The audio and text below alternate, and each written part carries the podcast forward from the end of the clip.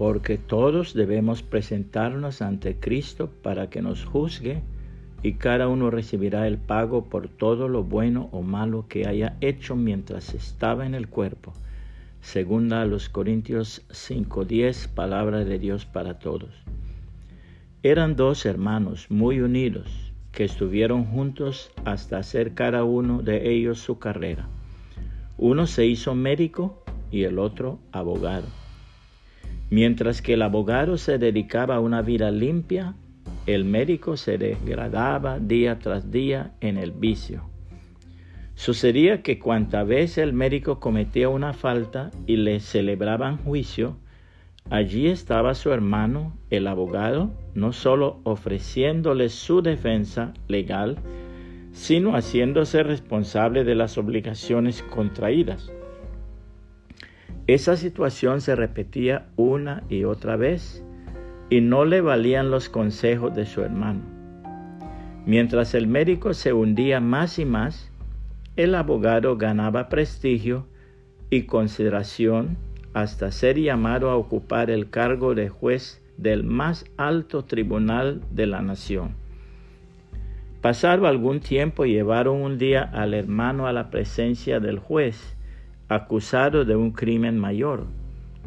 Este creyó que por ser su hermano el juez iba a evadir el fallo de la justicia, pero escuchada toda la acusación y todos los alegatos, el juez dictaminó de esta manera.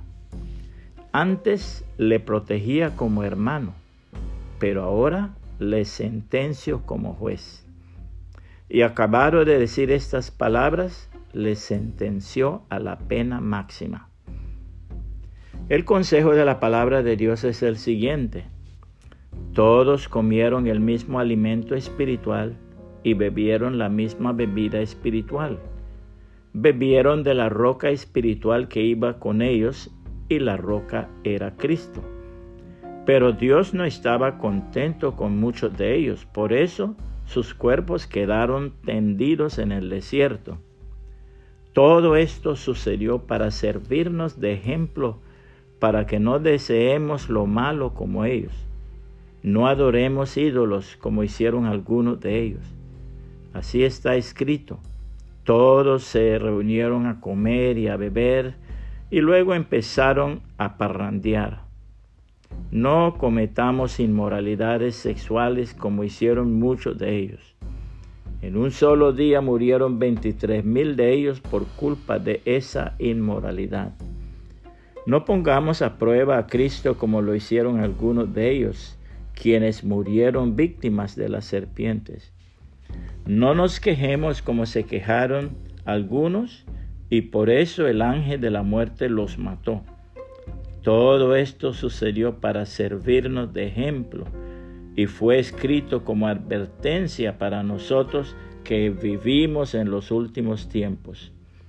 Así que el que se sienta muy seguro y firme, cuídese de no caer.